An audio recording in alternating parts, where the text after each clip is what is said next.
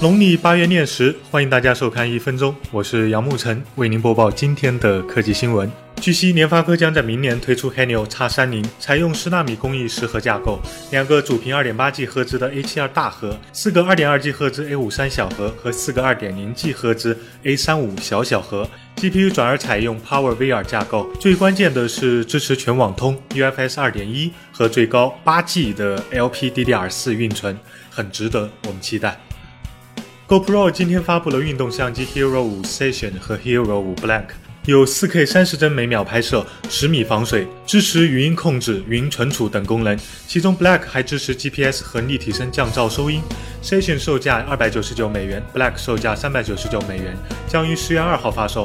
此外，GoPro 还发布了无人机 Karma，机身可折叠，机头处可固定云台相机，售价七百九十九美元。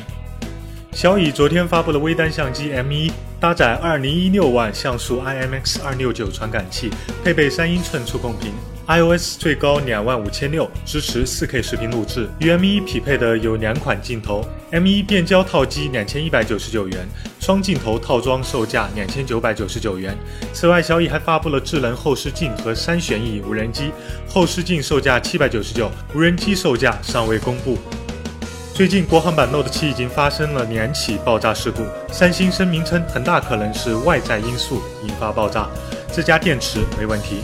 此外，有 iPhone 7 Plus 用户反映手机存在电流噪音，苹果已经表示同意退换货。对于最近的舆论公关大战，你怎么看？天天动听虾米音乐 APP 的启动页面上出现了十月一日起，天天动听将停止服务，感恩一起走过的洪荒岁月的公告。塞班时代的回忆顿时涌上心头，所以说出你的故事。iPhone 七和七 Plus 的木质手机套上架了，也有 iPhone 六、六 S 和 Plus 的全系列，防摔防刮，质感很棒，包邮只要四十九。欢迎大家淘宝搜索店铺 Vizui 去看看。每天一分钟，我们明天见。